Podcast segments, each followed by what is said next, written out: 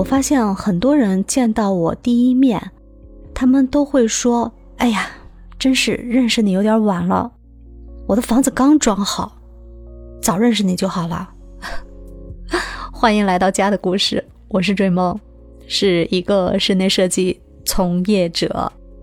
所以我们什么时候认识都不晚。大家如果有家居呀、设计呀、装修方面的这些疑点，都随时可以来骚扰我。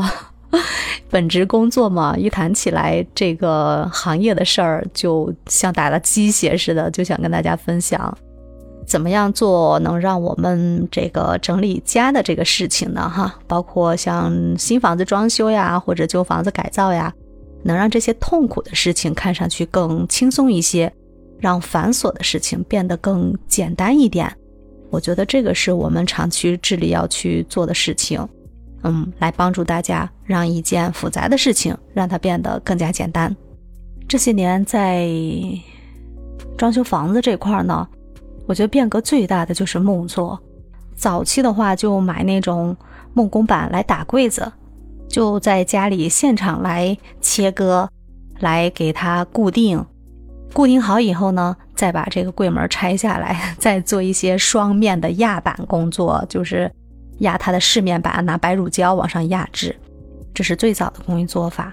然后后来呢，有了双面板，我们就可以直接把它切割来成型儿，来给家里面往各个区域需要做柜子、做收纳的地方，我们把它给加工好，然后直接在家里现场把它安装好。然后门板也同样用双面板就可以做，只要封个边儿就行了。但后来就出现了各种各样的实木颗粒板、爆花板，也就是大家说的三聚氰胺板，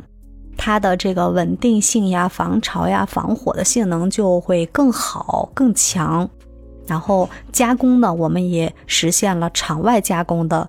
这样的办法，就不需要在室内去木工来切割、来往墙上装钉，就直接我们工厂做好以后。嗯，根据尺寸呀，根据它的形状呀来切割好，封了边儿，也是工厂来封边儿，然后直接打包运输到我们室内来，用专业的工人把它按照图纸一组一组的连接好，然后再拼接起来，就像装积木似的，然后再安装至我们既定好的区域内。这就是我们现在所说的全屋定制。那么新的烦恼又来了。首先呢，这个费用的话，对于我们消费者来说的话是很不透明的，因为板材、工艺、品牌，还有五金各方面的性能，这个造价呢就很不好去把控，更不要说美观了。所以碰到这个全屋定制的时候，大家就想到我这里需要什么。那里需要什么，然后只能按照这个品牌商所提供的，我是低配呀，还是中配呀，还是标配，这样一点一点去加。但是最后能加到多少钱呢？对我们消费者来说是心里是没底儿的。有可能商家告诉我，我们家的柜子做下来得三万块钱，但最后七七八八加上去就达到了五六七八万，甚至还告诉你这个还不是最好的，还有更好的。然后你就又凌乱了，又觉得哎呀，我是不是还值得拥有更好的？然后就再数数自己的兜里的钱，我是不是还能把这个费用给担下来？真的是给自己制造了很多的烦恼。然后说说我这边，我们在做方案的过程中，对全屋定制这一个品类呢，也是最下功夫的。现在反倒基础装修的话，它的工艺标准都是很既定化的。然后好的工人准备好就行了，嗯，其实就是这个全屋定制方面，它的体量特别的大，它甚至嗯超过了我们家里将来所要买的成品家具，而且这个全屋定制的图纸深化，我们都要跟工厂去反复的对接，甚至会修改到五到六稿，甚至七八稿都很正常，因为全屋定制的细节真的是太多了。功能也要跟客户这边反复来讲，来核对。然后就是基础板材要用什么，门板要用什么，卧室的用什么，公共空间的用什么样的材质，然后它的费用如何去平衡，